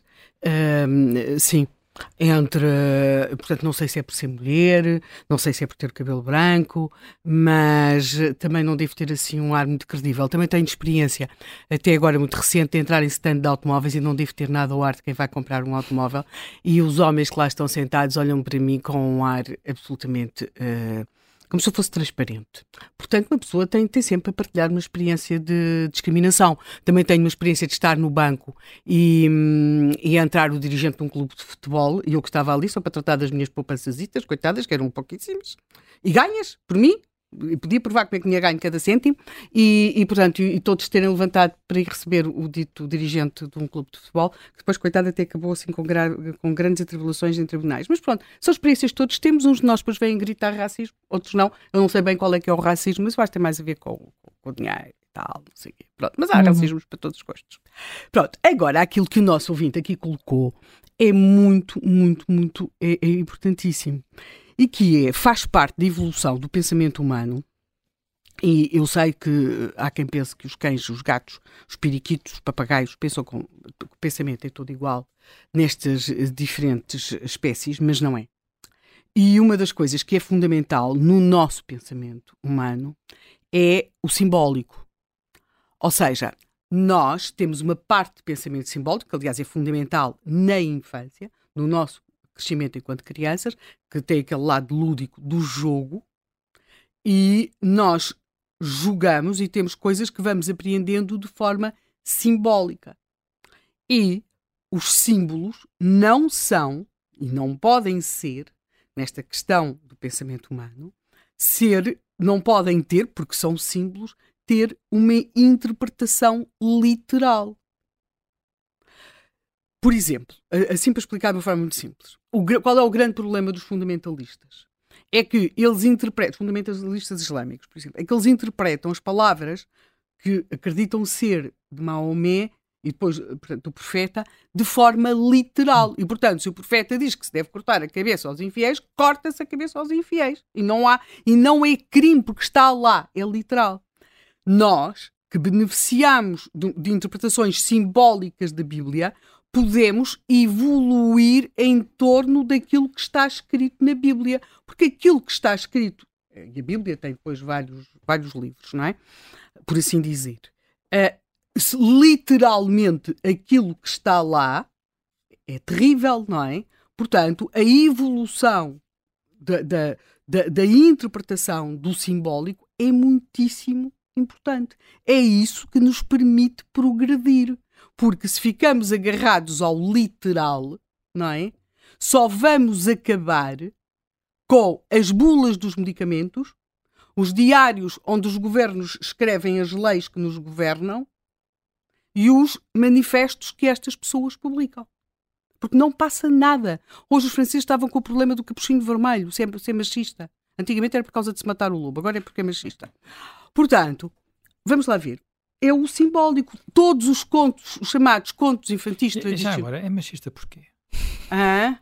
Capuchinho vermelho machista, porque... Então é assim, tens duas vertentes. Em primeiro lugar, porque o caçador é caçado. E depois tens a vertente de que o lobo uh, uh, representaria, de alguma forma, Uh, o homem, não é? Seria a questão é da sexualidade. Figura, mas o lobo não é figura positiva na, na história. Mas teria a ver com a sexualidade. Depois eu também acho que não, o, o bicho. Depois houve uma altura em que não se podia dizer que o lobo comia as crianças, não é? Porque isto tem tido sempre as suas interpretações. Houve depois a fase em que não se podia dizer que o lobo comia as crianças. Há, aliás, análises muitíssimo interessantes dos, dos contos infantis tradicionais e o que é que eles representam do ponto de vista do simbólico sim, sexual. E, e, que são, e que são sempre extremamente violentos. E, sim, e são extremamente violentos, mas nós precisamos de representações simbólicas sim. da violência. Porque se nós não tivermos representações simbólicas da violência, nós matamos-nos uns aos outros. Não é? Por isso é que, em, em épocas muitíssimo violentas, até se inventaram coisas como os torneios, não é? Que era o simbólico. Uh, nós, aliás, temos um na origem do nosso país. Portanto, os torneios em que só iam combater ali de três ou quatro cavaleiros uns contra os outros e simbolicamente representavam um país, um condado, um, o, o que fosse. Ora, o simbólico é fundamental. Se, começa, se começamos, quer dizer, o hino, claro, Mas to, todos os hinos, porque os hinos são símbolos. Os hinos não são uma, uma carta para um, uma coisa para nós nos comportarmos. Os hinos são símbolos, tais, tal como as bandeiras são símbolos e tal como nós temos símbolos na nossa vida. Porque nós não podemos viver agarrados ao literal. E aquilo que nós temos hoje é que isto é a morte, quer dizer, nós ontem vimos a dificuldade que era aqui estar a falar do, do, dos maias, não é? Há páginas dos maias, quer dizer, o que, o que é que nós vamos fazer? Ou seja, nós, nós esta, esta, esta ideologia pretende, sem se apresentar como uma proposta de mudança fundamental das sociedades, propõe-se fazer um absoluto controlo do que fazemos através da forma como falamos. Esta gente é perigosíssima, mas absolutamente perigosa, porque se arroga, sem dizer exatamente ao que vem, através de uma linguagem de Uh, de, de, de, trabalhar a retalho, agora é o hino, depois é, depois é a, a, a, literatura, depois é o poema, depois é o, é, o, é o filme. Quer dizer, nós vivemos de símbolos, nós vemos coisas que sabemos que nós não vamos fazer. Quer dizer, na questão do mito, o mito, segundo alguns, terá precedido o pensamento racional, não terá sido exatamente assim, mas nós percebíamos a importância dos mitos, não é? Nós percebíamos, nós não andávamos a praticar o incesto, mas percebíamos a importância do mito na organização do pensamento. Não é? E, portanto, aquilo que está aqui é, como todas as, as, as concepções totalitárias da, das, da, da vida, algo de profundamente desumano. Estes pretendem tirar-nos o simbólico. E nós, sem simbólico, ficamos transformados nos robôs. Ficamos transformados, ou nos bichos, se quiserem, não é? E, numa, e nos seres sem, destituídos de pensamento humano e, portanto, facilmente controláveis. Portanto, esta gente é profundamente perigosa. Não, a, começaram por se apresentar como uns chanfrados, não é? Começámos por tratá-los como se fossem uns chanfrados. Olha, vejam lá o que eles pensaram hoje, vejam lá o que eles pensaram amanhã. E agora, de facto, sobretudo através dos controlos dos departamentos universitários e desta, uh, e muito do, do, do, do, desta, desta questão das sociedades em que, como cliente tem sempre razão, isso não é, não é irrelevante. Muitas destas empresas nós vamos ver e, de facto, levam, eh, têm nas suas apresentações, quer dizer, os bancos que se dedicam, quer dizer, que em vez de tratarem do, do, nosso dinheiro com seriedade e do dinheiro dos fundos de pensões com seriedade e tratarem o mundo dos negócios com seriedade e transparência e com rigor, passam a vida a impingir-nos. Uma pessoa entra num site bem com coisas, uns vão salvar o planeta, os outros estão com a cultura da identidade de género, os outros são muito não sei o quê porque promovem uma plantação de, de, de, de sei lá, de, quê, de, abacates de forma sustentável. E, portanto, quer dizer, e toda esta gente anda a fazer prova de que está uh, ideologicamente correta com isto. Isto é uma tentativa uh, é um, de nos de, de, impor uma ditadura. Houve pessoas que chegaram, no século XX é muito marcado por isso, também defenderam ditaduras. Mas defendiam ditaduras claramente, defendiam-nas. E alguns ganharam, como nós sabemos, infelizmente. Esta gente pretende algo que é controlar-nos através daquilo que é a, a relação entre o simbólico e a linguagem. E nós caminhamos para uma imbecilização Uh, com a consequente, uh, os imbecis eram, não eram pessoas estúpidas, eram pessoas que não conseguiam discernir e resolver-se por si. E nós ficamos uns zombizinhos. Portanto, eu vejo isto, uh, quer dizer, com a idade que tenho, e porque não estou a pensar fazer carreira em lado nenhum, e porque não, tanto se me dá que me expulsem como que não me expulsem, é-me completamente indiferente, não é como completamente indiferente, tal como é completamente indiferente que me chamem isto ou aquilo. Agora, vamos lá ver, se eu tivesse 30 anos, como é que era? Eu, por exemplo, eu recuso-me a, a, admitir as questões da identidade de género. Eu recuso-me a dizer que tenho de género nesse sentido, não é? E, portanto, como é que era? Já me aconteceu em alguns sítios. Olha, desculpa, eu não preencho isso, não faço isso. Uh, um questionário para entrar no sítio. Eu não, não, não tenho género, tenho sexo. Portanto, ou não entro. Mas, mas era, portanto, não, não, o meu emprego não dependia daquilo. Sim. Como é que é? Como é que é? Como é que se faz? Como é que se faz com, com a miúda da família que está a fazer o 11 ano e que recusaram o trabalho e a economia porque não tinha integrado a questão da identidade de género? Diz-lhe para não integrar? Para quê? Para ter má nota? Ela, te, ela tem de fazer o 12 ano, não é? Ela tem de entrar na faculdade. Portanto, só queria apenas acabar. Uma, o Zé Manuel referiu aqui a questão do António Guterres e essa polémica. O António Guterres e o governo de António Guterres teve uma iniciativa que foi distribuir um kit republicano nas escolas que tinha a imagem da implantação da República, tinha uma bandeira nacional e tinha também a letra do hino. Uh, eram outros tempos, achava-se que o hino. Uh, Eu acho que hoje a maior parte dos portugueses não sabem, não sabem a letra do hino. Ou pelo menos muitos não sabem a letra. E sabem é graças ao futebol. Uh, e sabem é graças ao futebol e devem interrogar-se o que é que quer dizer egrégios. Pois, mas pronto, isso também já não tem. Não, mas estava a dar uma, uma forma de lidarem com, com, com as palavras. Portanto, tem, e as repúblicas, e, e apenas gostaria de chamar a atenção para uma coisa: nas repúblicas é muito mais complexa a questão da discussão sobre uh, os símbolos do que nas monarquias. Os, uh, porque as, as monarquias têm uma figura que representa o país, que é o rei. As, as, repúblicas não têm isso. Daí que o investimento das repúblicas na, nos seus símbolos é enorme. Veja-se em Portugal a questão da, da, da, importância que teve após a implantação da República a questão da bandeira, porque aquilo que nós tínhamos muitas vezes anteriormente, além da figura do rei, é que o próprio rei, como se vê agora, por exemplo, com o Carlos, os próprios reis têm os seus símbolos, têm o seu, o seu próprio pendão ou bandeira. Portanto, há numa república, a discussão dos símbolos tem uma outra Mas, curiosamente, a bandeira republicana mantém os símbolos que vinham dos reis, só tira a coroa... Do Dom João I. Do, bem, Dom João I e Dom Manuel, e Dom Manuel também. Tinha a ver com o Mestre da Visa, era uma revolução popular, aquelas cores e não sei o quê. De qualquer forma, que explicou isto muitíssimo bem, até fez um livro, é o Severiano Teixeira, uh, e que tem um livro sobre os símbolos nacionais. E a evolução, e a, e a, evolução que tem.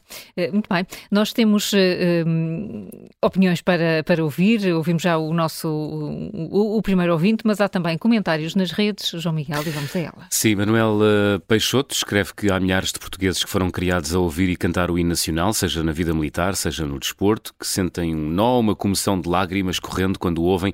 Deixem o hino nacional em paz, escreve Manuel Peixoto. Cristina Coutinho, sim, faz sentido atualizar a letra do hino torná-lo mais moderno.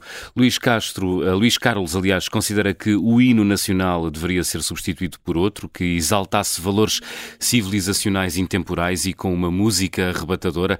Há alguns anos eh, fizeram nos Estados Unidos um inquérito, escreve Luís Carlos, um inquérito sobre qual a canção que deveria substituir The Star Spangled Banner, o hino uh, americano, e o vencedor foi Let the River Run de Carly Simon, assim uma música mais consensual, já tive a ver a letra e fala sobre o futuro, cidades luminosas. Sérgio Guerreiro, a questão de fundo é esta: o que mudaria em Portugal se mudasse o hino? A história da nação não se altera com a mudança dos, dos símbolos nacionais. Quanto ao Vítor Costa Lima, eh, escreve a música está bem, a letra pode ser mudada até porque o poema não tem grande valor. O problema é a escolha de um novo poema. O ideal é escolher um poema de um autor reconhecido, um Camões ou um Pessoa, por exemplo, escreve este ouvinte, mas é preciso ter cuidado e promover uma discussão nacional. Quanto a Maria Pinha, escreve que até é a favor da mudança, mas já tem o atual hino tão decoradinho. Isso faz dava muito trabalho aprender uma outra letra. são, são opiniões que, que aqui estão eh, claríssimas. Eh, há a opinião agora que, que vamos ouvir eh, do nosso ouvinte Carlos Santos. Ele habitualmente envia-nos mensagens de áudio. O Carlos Santos é técnico de arquivo que está em Setúbal. Bom dia. Em minha opinião, não faz muito sentido mudar o hino nacional. Mas também convém realçar que este não é o nosso primeiro hino nacional. Já tivemos outros sobre estas frases de Dino Santiago. Já deve estar para lançar algum álbum novo, alguma música nova. Portanto, nada melhor que uma frase impactante para estar nos meios de comunicação social. Sou um grande fã de Dino Santiago, considero ele um dos melhores cantores de Portugal. Mas faz, faz bem, está a o seu peixe, assim está no órgãos de comunicação social. Faz ele muito bem. Agora, uh, o hino nacional de uma versão menos bélica. Vejamos. Nada é mais bélico que o hino francês. E eles certamente não o quererão mudar. Se formos ver o hino nacional brasileiro, também tem mensagens, passagens bélicas, e eles também não, acho que não querem mudar. O hino nacional dos Estados Unidos da América também tem partes muito bélicas e também não, acho que não querem mudar. Opa, se formos ver bem, o hino nacional tem a ver com o sentimento patriótico, com o que estava a passar no momento, com a história do país, eh, portanto, eu não, eu não mudava, mas eh, entendo mais estas declarações como para vender um álbum do que propriamente mudar o hino. Aliás, Dino Santiago não é a primeira pessoa que diz isto. Lembro-me num 10 de junho, na década de, se não me engano, 90 ou inícios dos anos 2000, em que um, o presidente da, da, das comemorações de junho disse o mesmo, que estava na hora de mudar o hino, e houve nessa altura muita indignação. Pá, veremos. Ah, eu não mudava. Eu gosto muito do hino português. Letra bonita, música bonita. Como disse há pouco, há hinos muito mais bélicos que o português e certamente esses países não vão mudar. Bom dia e muito obrigado. Obrigada a nós, eh, Carlos Santos. Por ele, eh, o hino não muda. Uh, Jovenel Fernandes, foram aqui atirados muitos, muitos exemplos de outros países. O que é que leva um país a alterar um hino, uma bandeira, para além de mudanças de regime, não é? Que, em que nós conseguimos perceber Olha, uh, alguma razão. No Reino Unido muda sempre que há um rei ou uma rainha, porque era God Save the Queen, agora é God Save the King. Aí muda. Aí muda. Mas os próprios selos. Há várias, há várias situações, por exemplo, a Austrália mudou recentemente a letra do hino por causa dos aborígenes. Portanto, imaginamos que tinha sido também por uma, uma causa destas. O, aquele hino que eu falei, que é o hino da, da Zâmbia, uh, aquele tem uma origem num poema do século XIX, que, em que um poema de um poeta africano, mas onde se celebrava toda a África, e depois é adaptado ao caso, ao caso da Zâmbia, e, o, portanto, é, é, é, mudar, mas eu não sei se, se coincide com, com a fundação do país, não, mas há uma adaptação da, da letra. Acho que depende muito das situações dos países. Habitualmente isto está mais ligado a mudanças de regime. Sim. Portanto, claramente, sei lá, quando foi criada a União Soviética, mudou o hino. Quando voltámos à Rússia, mudou o hino, não é? Portanto, o hino da União Soviética era internacional. Agora, uh, não conheço bem o hino da Rússia, não sei qual é que é. Mas é, é bonito, não é? Mas Já, quando é vimos nos, é nos, jogos de futebol, lá está. Jogos, exatamente. Portanto, acho que tem, tem, tem, tem a ver com isso. Muitas vezes tem a ver com a necessidade de, de, identidades. Eu acho os hinos, a maior parte, boa parte deles, aqueles que são mais nacionais, uh, têm a ver com o crescimento dos movimentos nacionais, que é uma coisa muito do século XIX. Porque antes, como a Helena recordou, uh, eram sobretudo, uh, tinha a ver com as monarquias, com os símbolos reais, e depois isso começou a mudar, sobretudo no século XIX, quando, quando as, as, diferentes nacionalidades se começam a afirmar. Uhum. contra, por regra, os impérios, não é? Portanto, havia na Europa os, o império talvez mais antigo era o dos Habsburgos, portanto, tinha só lá dentro, portanto, tinha quase toda a Jugoslávia, não é? Não, não chegou a ter toda, a Sérvia nunca esteve integrada. Uh, mas e aí as bandeiras também passam a integrar uh, os símbolos e as referências passam a integrar os símbolos e as uh, referências e são, e são, necessárias, quer dizer, nós hoje temos 192 países e, portanto, houve alguns que foram, são recentes, não é? Quando as Nações Unidas começaram, não havia 192 países, portanto, Angola, Moçambique não tinham bandeiras como têm, como têm como hoje, tem, não é? Como têm hoje, quer dizer, todas as colónias portuguesas, portanto, há, há essa, essa necessidade e, e, e, e muitas vezes, em certos, em certos momentos, eh, provavelmente há letras e há referências que são eh, realmente ofensivas, eh, portanto, porque os tempos mudaram, os países são outros. No nosso caso, eu penso que, sendo datada aquela letra, até porque já foi adaptada, não é? Portanto, deixou de ser bretões para ser canhões, uh, epá, não, não me aquenta nem me arrefenta, não é?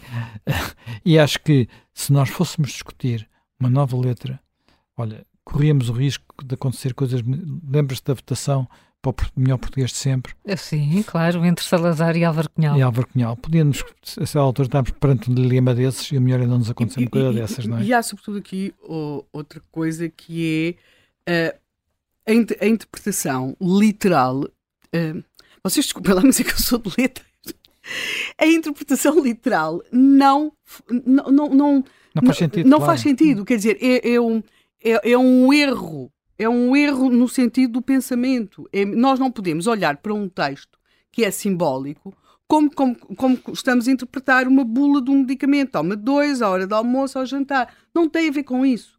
Uh, uh, o texto tem uma vida própria. E quando é um grande texto, pode ser lido mil anos depois, ou 500 anos depois. Por isso é que o Camões é dos melhores entre os melhores. Não é? Porque nós, continuamos, continuamos, a ler os gregos. Continuamos, e os gregos, os gregos pessoa, continuamos a ler os, ler o, os romanos. O que é que se faz? E algumas dessas com, e algumas com grande importância, não é? Sim, Portanto, o que é que se faz? Quer dizer, nós continuamos a ler o, o, o episódio do, do, do, do Ulisses uh, na, na, na, naquela ilha em que ela depois transforma os homens em porcos. Nós, nós não acreditamos que seja possível uma mulher transformar os homens em porcos, mas nós sabemos o que é que aquilo representa, não é? Está tá lá tudo. Mas nós continuamos, por exemplo, a dar importância ao, ao discurso de Péricles na, na, história da Guerra do Peloponeso, isso, que é sobre a democracia e achar que está representada a democracia, sabemos que aquela democracia não é, uma, não é a, a, nossa democracia. Não é? Quer dizer, há poucas Mas... coisas mais humanas que, que, que, que, a decisão do Ulisses de abandonar a ninfa e aquela ilha que era perfeita e onde ele nunca morria. E nós sabemos perfeitamente que não é possível que os homens morrem, que as mulheres morrem, que a ninfa não, não, não, não, não terá existido, pois naquela forma, mas, é mas nós percebemos que está ali toda a condição humana, que é um homem que está numa ilha com uma mulher perfeita, em que o tempo é sempre perfeito. O Essa depois fez um texto maravilhoso sobre isto, em que as árvores nunca, portanto, não têm de ir propriamente até, até, até ler na versão original. E a certa altura, no conto do Essa, que se chama A Perfeição, e ele grita: Oh Deus, eu morro com saudades da morte. Quer dizer, e ele explica, eu tenho saudades, isto na versão do hum. Essa, eu tenho saudades de ver uma, as pessoas envelhecer, eu tenho, portanto, é, está ali toda a condição humana tudo. Ora, não, isto é o simbólico. Nós sabemos perfeitamente que não existiu aquela ilha, mas nós, isto é a nossa vida. Não é? é toda a nossa vida. Portanto, nós não podemos, isto, desculpem lá, isto é assim, é para mim, acharem que querem interpretar um texto da sua forma literal é a mesma coisa que uma pessoa, sei lá, achar que, que, que, que o Picasso não pintava bem e que, portanto, que as caras não estão perfeitas. É exatamente a mesma coisa. Estão a ver quando as pessoas olhavam para aqueles rostos no, no, nos quadros do Picasso não está bem pintado. Isto não parece uma pessoa. Isto não parece uma pessoa, mas está Olha, lá já tudo. Agora, já agora deixa-me só dizer o seguinte. Eu uma vez, uma das exposições mais fascinantes que vi na minha vida foi uma exposição que vi no MoMA, em Nova York, sobre Picasso retratista. Ah, que é ótimo. E, e essa exposição, que era absolutamente fabulosa, permitia perceber que ele pintava que ele sabia desenhar muito bem não não é e que nós identificávamos as pessoas claro. apesar de se achar que ele é, é, era era eu, eu, confesso que vi essa exposição e depois não tinha acabado de ver o, o resto do MoMA e, e, segui para outras salas e, e, desisti porque eu não estava a conseguir já ver mais nada sim Sim, estava, ele não estava a conseguir mais nada. Não, não estava a conseguir, não, não estava a conseguir absorver, uh, apreciar, porque aquilo era tão esmagador que eu tinha acabado de ver. Portanto, retratista. Sim. Repito, Picasso, retratista. E nós, há quadros pintados às vezes no mesmo dia, sim. com retratos diferentes, de mulheres diferentes, que ele chegou a ter várias ao mesmo sim, tempo. Sim. Pois é, esse é outro problema. Mas esta coisa da revisão do politicamente correto é de tal ponto que neste momento os espanhóis estão a preparar uma grande, grande, grande exposição sobre o Picasso. E, e um dos problemas é a vida do Picasso. Sim. É? Porque a vida do Picasso tem tudo o que hoje não se deve ter e que não é apresentável. E o, esse é um dos problemas. Nós já estamos nisto. Aliás, ele desenhava das coisas. Eu, eu não desenho nada, não desenho ninguém. Uma das coisas que era mais fascinante, ele é o mais novo de uma família com muitas mulheres, não é? E ele desenhava desde criança tão bem que. E pintava, e pronto, aquilo não é desenhar bem, aquilo é outra coisa, aquilo é o gênio. E elas diziam-lhe, Pablito, Pablito, e depois para ele, e pediam-lhe para ela desenhar. E agora começa, por exemplo, faz um touro, mas começa pelo rabo. Oh, Pablito, começa pelos corpos.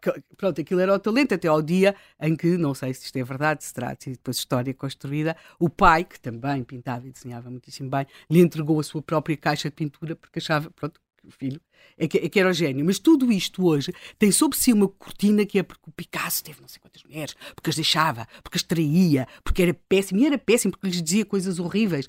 Quer dizer, e hoje nós vivemos numa uh, estamos condenados a viver numa literalidade e todos nós, é muito curioso, as pessoas dizem, ah, muitas vezes eh, nós sabemos, dizem, ah, eu, eu não quero ser politicamente incorreto, mas é, é como aquelas coisas que existem, aqueles solavancos que existem nos discursos uh, das pessoas que têm medo de cair em pecado. E esta gente, de facto, quer controlar a forma como pensamos, hum. mas não é só controlar a forma como pensamos, é retirar do nosso pensamento aquilo que é fundamental que é o lado simbólico e que nos permite dizer que amor é fogo que arde sem se ver, sabendo que nós todos amamos, percebemos isto, mas nunca ardemos, espero eu, no literal sentido do termo. Portanto, ficamos Falavas aí no, no, medo de cair no pecado. É um, uma, ótima, uma ótima razão para chamarmos o João Pedro Marques, que é historiador. O José Manuel Fernandes falou nele na, na abertura deste contracorrente por causa de um artigo que assina eh, no, eh, no Observador, eh, com uma pergunta: que farão o PSD e o PS na área da expiação? João Pedro Marques, bom dia. Bom dia. Bom dia, obrigada por estar aqui, aqui connosco. O que é que, o que, é, que, é, o que, é, que é a era da expiação?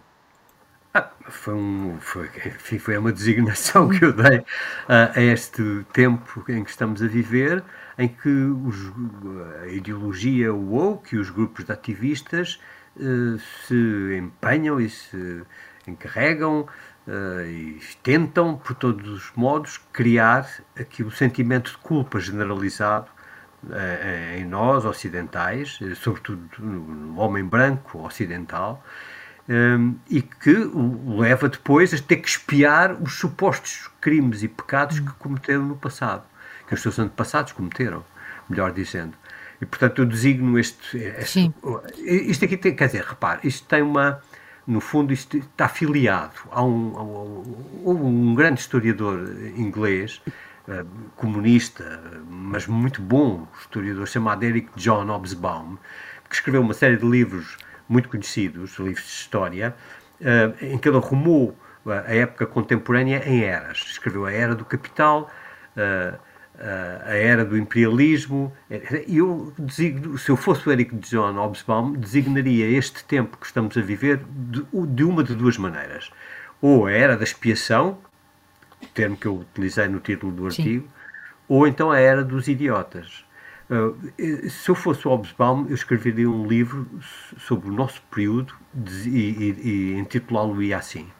Portanto, a era da expiação é, é isso, é, é esta, este, este permanente esforço que estamos todos a fazer para pedir desculpa, para espiar os nossos por todos, quer dizer, os poderes políticos, muitas das pessoas que decidem, muitas das pessoas que tentam impor normas e regras para espiar os supostos pecados do passado. É, é um, é um problema que se coloca só ao mundo ocidental. Porque, quer dizer, tanto quanto eu consigo avaliar, nos outros mundos não há nada para espiar. Nos outros mundos, no mundo muçulmano, no mundo do Extremo Oriente, etc., enfim, no mundo do Extremo Oriente talvez haja, lá nos conflitos entre a China e o Japão, talvez haja, houve umas tentativas de, de pedir desculpa por uh, atos ocorridos durante o período da, da Segunda Guerra Mundial uh, e, e, que antecedeu. Uh, mas, quer dizer, isto é um problema específico do, do, do nosso mundo, um, uma, uma, tentativa de injetar na nossa cultura um sentimento generalizado de culpa. E, e, esse, e esse, sentimento generalizado uh, uh, é, é, incorporado pelos, pelos governos do mundo ocidental? Vê isso a acontecer? Governos vejo, e outras instituições? Sim, vejo, vejo com grande preocupação.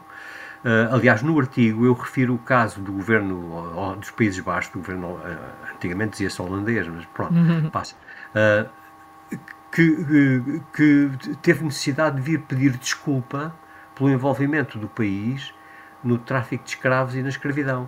Ora, quer dizer, a, a, a Holanda aboliu o tráfico de escravos em 1814 e de facto aboliu mesmo. Quer dizer, não houve envolvimento de holandeses eh, dessa data em diante eh, no, no tráfico ilícito. E aboliu a escravidão em 1863. E, portanto, quando fez tudo isto no século XIX, eh, reconheceu o que estava errado e distanciou-se dessas práticas, pôs-lhes um fim. Tem agora, 150 anos depois, 160 anos depois, de vir pedir desculpa. Quer dizer, isto, isto é para corresponder às pressões dos grupos politicamente corretos e do, da cultura woke que existem dentro da própria Holanda. E o, e o, problema que eu vejo aqui com estes pedidos de desculpa é que não são coisas meramente formais ou para, para embelezar a página, como, como se diz. Não, é que agregados a estes pedidos de desculpa vêm depois pedidos de reparação material. É aliás isso que está, é, isso, é esse o objetivo último destes movimentos.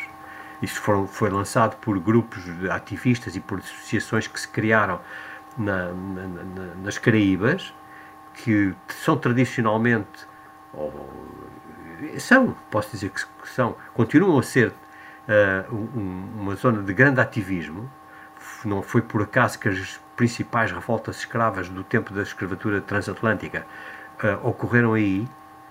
A, a, a mais uh, conhecida de todas foi a revolta da, de, de, Saint-Domingue, da, da, da, ilha de São Domingos, não é? Aquilo que é atualmente o Haiti, e há, há, há bocado, penso que eu estava a ouvir o programa, o José Manuel Fernandes falava em empalamento, não é? Uhum. Um, as pessoas, estes grupos politicamente corretos uh, e woke tecem loas à revolta do Haiti, mas ninguém diz que o estandarte dos revoltosos escravos negros era uma criança branca empalada. Não era simbolicamente, não era um desenho de uma criança branca empalada. Era mesmo uma criança branca empalada. Sim. E, portanto, as Caraíbas foram uma zona sempre de extrema agressividade e de extrema revolta e continuam a ser. E, portanto, estes grupos que se começaram a organizar para pedir para exigir pedidos de desculpa ao Ocidente, eh, no caso concreto da escravidão, e depois para exigir reparações, para exigir indemnizações, grupos esses que, eh, que pediram-nas ao governo britânico desde logo, eh, foram, eram os grupos, não sei se ainda é, mas na altura era dirigido por um colega meu historiador chamado Hilary Beckles, de, de Barbados, um, e, e, e, escreveu inclusive um livro tentando fazer o levantamento daquilo que o Reino Unido devia às Caraíbas, a Barbados e às outras, e às outras ex-colónias, Jamaica e por aí fora, que devia, é, é um livro de umas 200 e tal páginas, e, e, e, e tem a intenção também de, de, pôr uma ação relativamente a Portugal. Todos os países que, que estiveram envolvidos no, no, tráfico de escravos. É claro que eu, eu duvido que, que num tribunal uh, ocidental, uh, europeu, uma coisa, uma ação destas tenha qualquer viabilidade, não é? A, a, Carta dos Direitos Fundamentais da União Europeia, na secção de Justiça, tem um, um, um artigo que, que, que, diz, grosso modo, que ninguém pode ser condenado por, por uma ação ou omissão um, que, que, na altura não constituísse, na altura em que foi cometida, não constituísse uhum. infração perante o direito, o direito nacional ou, ou internacional. E eu suponho que também na Declaração Universal dos Direitos Humanos da ONU há uma coisa semelhante. Mas a, a pressão política que, que, se exerce sobre os governos é enorme e, portanto, eu começo a ver que começam a ceder. É, portanto, e... começa a ver que estes temas estão a chegar à justiça já estão a chegar à justiça. No caso da Inglaterra, já estão a chegar à Sim, justiça. É? Mas as entidades judiciais uh, ainda têm uma, é, essa barreira, não é? Ao, ao princípio da, da, prescrição dos crimes. Ao princípio das, da prescrição dos crimes, e, e, e, há um outro princípio mais importante que esse: é não poder julgar como crime uma coisa que na altura não o era. Hum. Portanto, na altura em que o tráfico de escravos foi praticado, enfim, depois houve ali um período em que foi ilegalmente praticado. Mas na altura em que foi praticado, grosso modo, no século XVII, no século XVIII, não era um crime em parte nenhuma do mundo. E, portanto, é absolutamente absurdo ir julgar descendentes de pessoas que, fiz, que estiveram envolvidas nessa prática, que na altura não era um crime, e julgar os seus descendentes agora por esse suposto não crime, não é? Por esse suposto crime que na altura não era. Eu acho que isto é um absurdo jurídico e acho que nenhum tribunal condenará. Uh, uh, o que acontece é que existe pressão. O, o, caso específico que eu refiro no artigo é uma pressão de Barbados sobre um grande um, inglês, um deputado inglês, que por acaso herdou e é proprietário de uma, de uma, de uma grande propriedade na ilha de Barbados, e portanto o que eles exigem é que ele eh, entregue parte, uma parte muito substancial de, de, dessa sua propriedade para fazer um, um, um, monumento contra a escravatura que entregue gratuitamente ao governo de Barbados esse seu terreno. E eu sei que já houve uma reunião entre esse senhor e, e, o governo de Barbados, não sei o que é que resultou dessa reunião, mas quer dizer, o homem está sujeito a uma enorme pressão e se não ceder, vai com certeza sofrer consequências. Hum. É? Uh, João Pedro Marques, e em, e em Portugal, o, o título da, da crónica uh, que, que, estávamos a referir do início uh, é uma pergunta direta ao PS e ao PSD sobre o que farão nesta, nesta era da expiação, como diz. Os, os, partidos, chamemos-lhe mainstream, arco do poder, o que quisermos, os partidos com representação parlamentar, eles estão a aderir em Portugal a estas ideias? Vê esse discurso? Não, sei. Hum. E precisamente o facto de não saber é que me inquieta, porque esses partidos pronunciam. O PS ainda se pronuncia. Lembremos-nos que, um, bem, por um lado temos deputados como Sérgio Sousa Pinto, por exemplo, que é francamente contrário à, à cultura woke e que verbaliza isso. Mas temos também uh, personalidades como Ascenso Simões, que quer demolir o padrão dos descobrimentos, por exemplo, e que, e que se pronuncia também uh, relativamente a outras coisas de forma similar. Portanto, mas o, boa parte do PS está em silêncio. Eu não sei o que é que o PS pensa sobre esses assuntos. Há uma parte muito ativista, a parte, digamos, de, a parte de extrema esquerda que está dentro do PS, que é francamente woke, não é? Um, assume essa expressão, mas o, o, grosso da coluna está em silêncio. E ainda num silêncio mais pesado está o PSD. Portanto, eu não sei o que é que o PSD pensa sobre este assunto. Não se tem pronunciado e eu acho uma pena, acho lamentável que não o faça e acho perigoso que não o faça. Uhum. Convinha que o PSD dissesse ao que vem e o que é que está. Se, se, se nem sequer reparou que isto existe, ou se está calado porque não, acha que é inconveniente uh, expressar-se sobre o assunto, ou se tem uma posição que não quer revelar. Portanto, convinha que figuras dentro do PSD nos dissessem o que é que pensam relativamente a estes assuntos, o que é que pensam relativamente a isto, que muitas vezes se designa por guerras culturais ou por atitude relativamente ao wokeismo ou ao politicamente correto e por aí, enfim, há várias formas de colocar a questão, mas o que é que o PSD pensa quanto a isto? Não sabemos. Não sabemos. João Pedro Marcos, muito obrigada. Uh, bom dia para, para si. Uh, Helena Matos, Obrigado, o que é bom que, dia. bom dia. O que é que quererá dizer uh, este silêncio dos partidos em Portugal sobre estas matérias? Tem medo, que estão à espera de ver para que lado é que corre e, e aqueles que, e, e, o que é uma manifesta doideira, sobretudo do lado do PSD, porque, aliás, como se viu ontem no Parlamento, quando não se pergunta como se deve, Há quem pergunte e há quem saiba perguntar. Eu, eu penso talvez a pessoa tenha, além do Primeiro-Ministro, que teve ontem a melhor prestação do Parlamento, foi André Ventura. Quer dizer, portanto, uh, não. E, e, penso que, uh, aliás, o, uh, o, Chega tem alguém que domina estas matérias muito bem, que é o Gabriel Mitar Ribeiro, e que ainda por cima tem a autoridade da sua história e da sua cor de pele para poder dizer com uma liberdade que os outros não têm. E, e, portanto, penso que o Mitar Ribeiro só espera rapidamente um, um, luz verde para avançar e avançará. E ele tem, tem coisas escritas sobre o assunto e bem escritas, portanto, ele também, por outro lado, tem uma experiência também de ensino e penso que irá ocupar. Os outros, uh, alguns pensam manifestamente, uh, estão de acordo com todas estas coisas, como, como é o caso de uma ala do Partido Socialista, e, e depois há aquele lado que está calado à espera de não ficar mal na fotografia. Portanto, parece-me ser uhum. isto. Eu, eu creio, eu gostaria de chamar a atenção que uh, uh, eu tenho sempre alguma dificuldade em representar, em referir bem as, as igrejas inglesas, porque aquilo é, é um mundo diverso, mas é, é penso que se, uh, ser uma parte muito significativa da, da Igreja da Inglaterra que criou já mesmo um fundo para uh, compensar uh, vítimas do esclavagismo.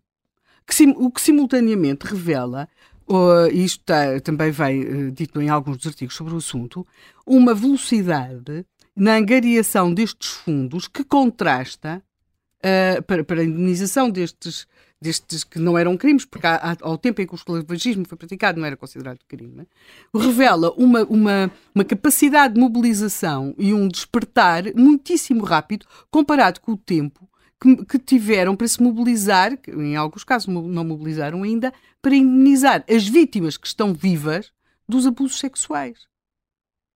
E estão vivos e, e era crime. Ou seja, a pedofilia, quando foi cometida por membros dessa mesma igreja e de outras, era crime, não é? Uh, era mesmo crime. E, e, e, e o comportamento uh, de muitos membros de, das igrejas foi calar, encobrir, fazer de conta que não tinha acontecido. Curiosamente, em relação a esta questão, não é, do esclavagismo, estão uh, numa, numa, numa campanha já de angariação e da criação até mesmo de um fundo para poder fazer essas reparações. Eu creio que aquilo que estamos a assistir, e até muito em relação a esta focagem, este foco em, na relação homem branco-África, prende-se com aquilo que foi o, também uh, o grande falhanço de uma utopia do século XX, que foi as utopias das descolonizações. Nós, aliás, protagonizámos uma dessas ditas descolonizações, que não foram descolonizações, porque o próprio conceito de descolonização já é um bocadinho oco, ou seja, achava-se que saindo daqueles territórios, a população branca, que eles voltariam ao que tinham sido. Ora, não só ninguém volta ao que foi, até porque eles não podiam voltar, porque no caso português, eh, são Estados, aquilo que existia antes não eram Estados naqueles termos. Pode, aliás, dizer-se que os Estados que os, eh, que os, portugueses criaram em África têm sido dos melhores sucedidos na defesa daquilo que é um Estado, nomeadamente, veja-se, o caso angolano, que é, tem uma política muito uh, firme na defesa das suas fronteiras, na defesa da sua língua, na defesa de um conjunto de valores. Às vezes isto acaba por ser quase que um bocadinho paradoxal. Ora, o que é dos poucos Estados africanos que têm podemos considerar que se aproxima da, da condição de Estado-nação. Exatamente. Angola. Eh, Exatamente. Ao contrário, por exemplo, da Guiné. Claro, mas a Guiné sempre foi o, o problema do costume. Ora, estes países não reuniam de modo algum condições naquele momento para poderem ser independentes naqueles termos, sobretudo se essas independências implicassem a saída de uma parte significativa da sua população, que no caso dos territórios portugueses, ou sob a administração portuguesa, não eram apenas os negros, eram também, não eram apenas os brancos, era também uma parte muito significativa daquilo que nós chamamos população mestiça, e que era de facto uma parte que assegurava muito o funcionamento daqueles territórios e depois, no fim, uma parte da população negra. Eu, nestas coisas, já que ando há alguns anos, vão desculpar, mas eu acho que eh, estes movimentos que nós vemos todo aí, sobretudo na parte da reparação, há gente que viveu largos anos à conta da, da, da, destas coisas das, das descolonizações. E agora nós encontramos, quer dizer, é uma maneira de vir buscar dinheiro. E para alguns destes Estados que são pessimamente governados, que se tornaram em oligarquias corruptas, que mantêm os seus povos a viver em níveis de pobreza e desigualdade que envergonham qualquer ser humano na Terra, a possibilidade de haver uns tontos que andam aqui a arranjar mais dinheiro para mandar e para sustentar quem? Para, para, para sustentar quem? Desculpem-me a pergunta. Este dinheiro destas reparações vai para quem? Para que, para que aquelas organizações nababos que andam pelo mundo inteiro a passear-se de ONG em ONG uh, e departamento universitário em encontros uh, que são sempre depois no mundo ocidental, que eles, apesar de quererem muito libertar a África, nunca lá fazem encontros. E, e, portanto, e que andam por aí e que viajam, como eu já vi alguns, e eu não sou assim uma pessoa que anda muito de avião, mas por acaso tenho tido até a fatalidade de encontrar alguns para apanharmos os mesmos aviões, só que eles viajam em executiva. Uh, e que andam sempre a, a, libertar o mundo, em executiva, paga não por eles, mas pelos sítios onde vão fazer essas tais arengas sobre a libertação. Uh, e, portanto, é, isto, desculpem, isto, além de que tem todo este lado que eu acho gravíssimo da privação e da tentativa de controlo e da desumanização do nosso pensamento, reduzindo-nos a uma, uma semi-imbecilidade ao atirarem-se e assanharem sobre o simbólico, tem depois também este lado que me parece ser, quer dizer, evidentemente, uh, enfim, por assim dizer, uma trambiqueirice, para usar aqui uma expressão do Sérgio Sousa Pinto, aqui referida há pouco, e, quer dizer, para sacar mais dinheiro. Isto é, depois da falência da, do, do, da utopia da descolonização, que aqueles povos aquilo ia ser tudo uma maravilha, era o progresso. Aliás, a Guiné, a Guiné era apresentada como um, já, já era o centro cultural da vida em África e, quiçá, no mundo. E agora tenta-se manter estas pessoas que continuam nas mesmas universidades, onde estavam no século XX, quando diziam que as, que as independências e as descolonizações ia ser o cumprimento de um sonho, e que agora arranjaram e estão também a tratar do seu sustento e modo de vida. Mas pronto, isto sou eu, que já fiz 61 anos, e posso dizer isto tudo se estivesse numa faculdade e fosse professora universitária, se calhar não podia falar. Não podias falar. Quem, quem uh, quer falar são os nossos ouvintes e este é o momento em que uh, pedimos uh, desculpa, mas os nossos telefones não estão a funcionar e por isso alguns conseguiram enviar-nos mensagens por gravadas, mensagens por WhatsApp. vamos ouvir o Duarte Loureiro, que é estudante, que está em Cascais. vamos ouvir essa, esta opinião do Duarte Loureiro. Não, não devemos mudar o hino nacional. O hino nacional representa o povo português na história e hoje em dia e por isso tem este sentido de glória. sim, o verso às armas pode não ser o mais atual, mas se usarmos o critério da atualidade para mudar o hino nacional, não sei o que é que vai restar. Ainda seremos os heróis do mar? São questões que não sei até que ponto é que podem ser úteis. E por isso, com um hino assim tão diferente como ficaria com a utilização deste critério, se calhar vínhamos também ter de mudar o hino.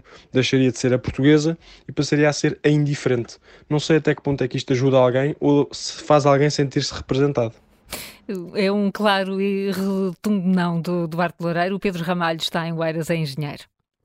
Bom, relativamente ao tema do hino, uh, uh, realmente tendo a ser, eh, a considerar que é uma discussão um pouco fútil e extemporânea, mas uh, uh, ancorando-me no, no tema do simbolismo que a Helena Matos refere, uh, eu diria que o próprio Dino um, com certeza que valorizar o, valorizará o, o, as armas às armas contra os racistas uh, que o atacaram uh, lutar. Uh, acho que todos estamos do lado dele mas uh, é importante não, não levarmos as coisas tão literalmente e que, apesar de tudo, é, é importante termos uma reserva bélica para lutar contra as coisas que não gostamos. Uh, duas opiniões aqui, aqui registadas uh, que nos podem ajudar a tirar algumas conclusões, José Manuel Fernandes. Este, esta discussão é, é uma pequena bolha e tem pouco, pouco significado. Sinceramente, não creio que ela vá progredir muito. Não tem. É uma coisa que falta de vez em quando, assim, ciclicamente, ou nos meios políticos não há ninguém que tenha vontade eh, de fazer isso. Eu acho que há a noção, uh, enfim, que seria muito difícil construir outro, outro consenso, que estas coisas de índios e bandeiras basicamente acontecem quando há revoluções e, portanto, é o caso da Revolução Republicana.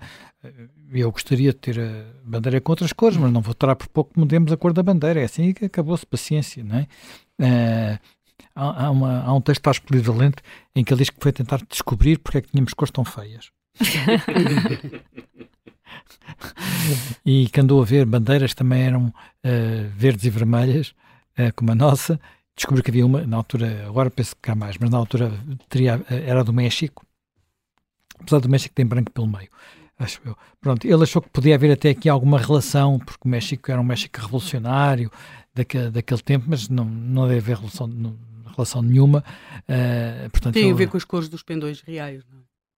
O quê? O... Uh, o verde e o vermelho, sobretudo. O pendão, eram, o pendão, o pendão vermelho, o vermelho... Em, no Dom João I, se não estou em erro. Sim, mas o pendão vermelho está ligado ao miguelismo, que nem é sequer muito. Mas eu estou a ir um bocadinho atrás, estou a ir em 1383.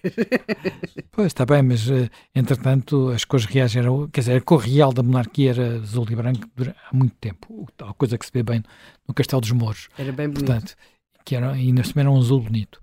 Agora, uh, as outras cores, enfim, eu sempre, a mim sempre me ensinaram que verde era esperança e, e vermelho. O sangue derramado. O sangue derramado. derramado. Pronto. Muito era, bélico, sempre, sem dúvida. Sempre, sempre foi aquilo que eu, que, eu, que eu aprendi. Não acho particularmente entusiasmante, mas pronto. Mais complicado é a bandeira de Moçambique, tem uma Kalashnikov, não é? é e a bandeira. A bandeira... Sim? E a bandeira de, de, de, Angola também tem. Sim, mas é um, tem um quê? Tem, Sim, não é o, o galo é a bandeira da UNITA. Que, sei lá a UNITA. Mas um galo entre um galo e uma Kalashnikov. Não, não, não, A bandeira de Angola tem aquelas coisas típicas do comunismo. Sim. Enfim, não é. Foi-se o martelo, mas é uma roda dentada uhum. e uma coisa parecida. Mexada. Portanto, é, é, tem a ver com, com, com, com essa simbologia que tinha a ver com uma ideologia, não é? Portanto, a hum. bandeira da União Soviética tinha, era a bandeira comunista, tinha a ver com uma ideologia. Foi-se o martelo e uma estrela. Eh, depois a bandeira, bandeira de. Também, houve outras bandeiras que mudaram, não é? A bandeira do Japão não é aquela que foi que era do Japão imperial, da, da, da guerra, que tinha uns raios vermelhos, agora é só a bola vermelha no meio. Uh, enfim, essas coisas podem mudar com o tempo, mas não creio que no nosso caso concreto sejamos necessitados disso, sobretudo nesta altura. Eh, e essa opinião parece que foi transversal a todos os, a todos os ouvintes que conseguimos, àqueles que conseguimos ouvir uh, e, e, também aos nossos eh, convidados. A discussão de hoje do Contracorrente está terminada. Amanhã estamos de regresso. Até amanhã, e Helena Matos. telefones a funcionar e, com, e, vamos tratar disso amanhã. Teremos telefone, uh, uh, telefones e telefonemas.